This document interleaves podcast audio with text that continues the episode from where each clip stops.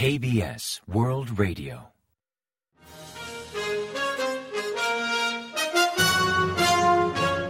Informativo de KBS World Radio. Bienvenidos un día más al informativo de KBS World Radio. Les habla Javier Castañeda y tras el saludo les avanzamos los principales titulares del día 14 de noviembre.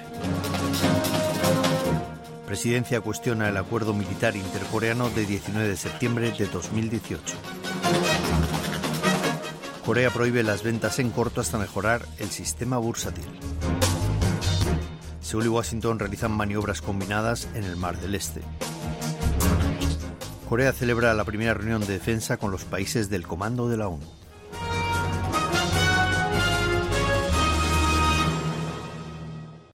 Tras el avance de titulares les ofrecemos las noticias. Presidencia afirma que varios puntos del acuerdo militar intercoreano del 19 de septiembre de 2018 plantean dudas, dejando entrever una posible anulación parcial del documento. Según explicó la oficina presidencial el martes 14, hace tiempo que dicho pacto ha sido criticado por limitar el alcance de las operaciones de reconocimiento de las Fuerzas Armadas surcoreanas y por la envergadura de sus ejercicios militares, avanzando medidas al respecto. Aunque no mencionó esos puntos, Presidencia avanzó que podría anular algunas cláusulas como las que inhiben las operaciones de defensa aérea y marítima de las fuerzas surcoreanas o las que ya considera que quedaron sin validez práctica por incumplimiento tácito de Corea del Norte.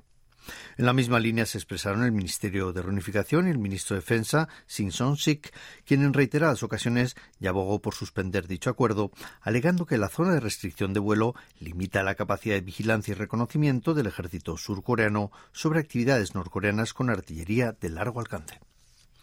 El presidente Yoon Suk-yeol dio a conocer que prohibirá las ventas en corto en la bolsa de valores hasta que adopte medidas esenciales para mejorar el sistema e impedir que dichas operaciones perjudiquen a los inversores particulares. Dijo ser consciente de la dificultad que supone esta prohibición para la bolsa surcoreana, pero considerando el menoscabo a los inversores particulares, han decidido prohibirlas hasta mejorar el sistema, en la creencia de que esta medida permitirá a la bolsa de valores de Corea del Sur lograr mayor competitividad a largo plazo. En cuanto a las leyes pendientes en el Parlamento, solicitó agilizar su aprobación enfatizando que están directamente vinculadas con el bienestar de los ciudadanos y la economía popular. En concreto, aludió a la ley especial sobre mejoras en ciudades satélites, cuya aprobación calificó de urgente para convertir viejas urbanizaciones en ciudades del futuro. Las fuerzas marítimas de Corea del Sur y de Estados Unidos realizan estos días un extenso ejercicio conjunto en el Mar del Este. La Armada surcoreana anunció el martes 14 que desde el lunes 13 están llevando a cabo ejercicios combinados en el Mar del Este junto con las fuerzas estadounidenses. Siguiendo el plan anual de entrenamiento, las maniobras intervienen unos 10 barcos surcoreanos, incluido el destructor Aegis Ryusong-ryong y otros barcos estadounidenses como el destructor Aegis Rafael Peralta. También incluye una operación de las fuerzas especiales sobre el agua, simulando un ataque sorpresa de las fuerzas norcoreanas hacia el sur por el mar. Asimismo, realizan entrenamientos para localizar y destruir submarinos norcoreanos y entrenamientos de bloqueo marítimo. Según explicaron las Fuerzas Armadas, estos ejercicios en el Mar del Este son simulacros ante una posible intervención bélica que requiera hacer frente tanto a buques de guerra como a submarinos. Seúl acogió por primera vez una conferencia internacional sobre defensa entre Corea del Sur y los ministros de los 17 países integrantes del Comando de las Fuerzas de Naciones Unidas. El encuentro tuvo lugar el martes 14 y la apertura corrió a cargo de Shin Won-sik, ministro de Defensa surcoreano, quien en el discurso inaugural destacó el papel del Comando de la ONU al promover la solidaridad internacional y los valores universales como la libertad, la democracia y la legalidad.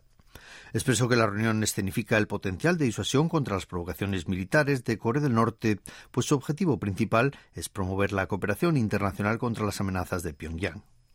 El comando de las fuerzas de la ONU fue establecido tras la invasión del norte hacia el sur en Corea el 25 de junio de 1950 y desde la firma del acuerdo de armisticio, que tuvo lugar el 27 de julio de 1953, se centra en defender dicho pacto y en apoyar al comando de las fuerzas combinadas Corea del Sur-Estados Unidos ante posibles contingencias.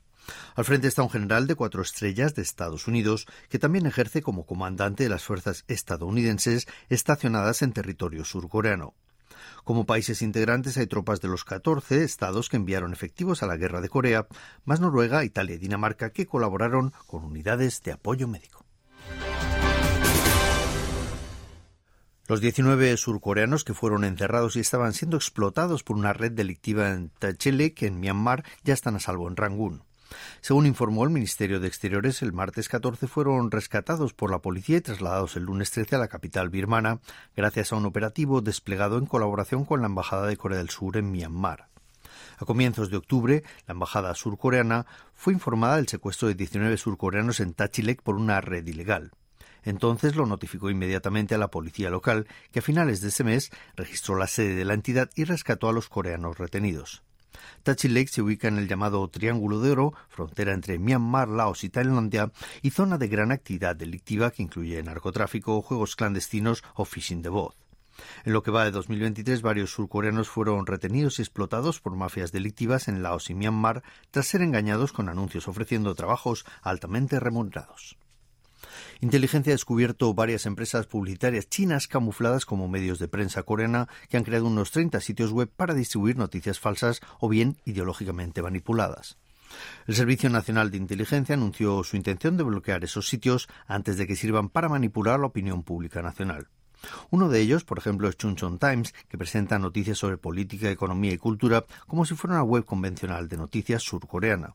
Sin embargo, han descubierto que usa un nombre similar de un medio de comunicación local llamado Chuncheon Times, tan solo cambiando la parte de la dirección web al agregar KR u ORG. Otro ejemplo es un sitio web llamado Pusan Online que presenta artículos como temas sobre China coopera contra el COVID-19 u otro llamado Seoul Press que critica la cumbre mundial de la democracia que celebraron Corea y Estados Unidos el pasado mes de marzo. Según informan, todos ellos comparten la misma dirección IP ubicada en China y fueron creados por una empresa de China.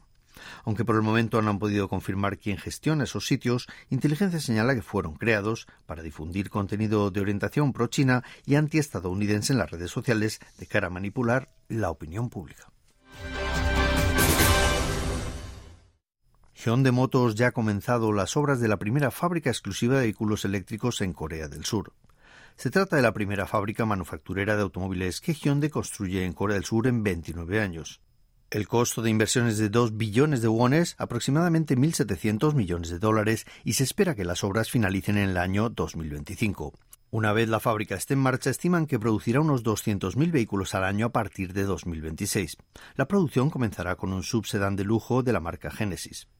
John Wison, presidente del grupo Hyundai, destacó la importancia estratégica de la nueva planta, afirmando que la primera puerta de entrada hacia la movilidad futura es la electrificación, asegurando que la planta exclusiva de vehículos eléctricos de Ulsan marcará un nuevo hito en la era de la electrificación para los próximos 50 años. Así, Hyundai pretende usar esta fábrica como base para reforzar su estrategia de electrificación y llegar a mercados nacionales e internacionales. En tanto, Polestar, una marca exclusiva de coches eléctricos de Suecia, anunció que producirá sus modelos principales en la planta de Renault de Busan a partir del año 2025. El CEO de Polestar, Thomas Ingenhalat, afirmó que Corea cuenta con una industria fuerte y de largo recorrido en baterías y satisface las expectativas del mercado estadounidense. No obstante, no todo es de color de rosa debido a la reciente reducción de la demanda. Señalan que los vehículos eléctricos han entrado en una fase de estancamiento por sus elevados precios y la incomodidad de la recarga.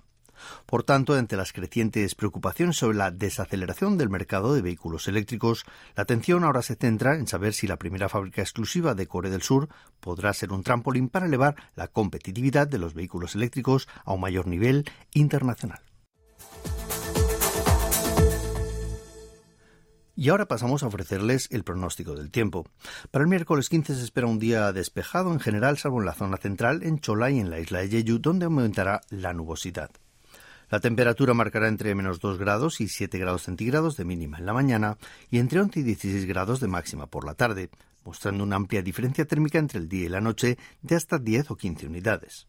La calidad del aire será normal o buena en todo el territorio, aunque en Chunchon y en la zona capitalina habrá más smog durante la noche. Y a continuación comentamos los resultados del parqué. La bolsa surcoreana registró el martes 14 una notable mejora al subir las acciones del sector de baterías secundarias. Así el Kospi, el índice general, ganó un 1,23% respecto al día anterior, hasta cerrar la jornada en 2.433,25 puntos. En tanto, el COSDAC, el parque automatizado, repuntó un 2,55%, hasta culminar en 794,77 unidades. Y en el mercado de divisas, la moneda surcoreana se depreció frente a la estadounidense, que ganó 3,8 unidades respecto al lunes, hasta cotizar a 1.328,9 wones por dólar al cierre de operaciones.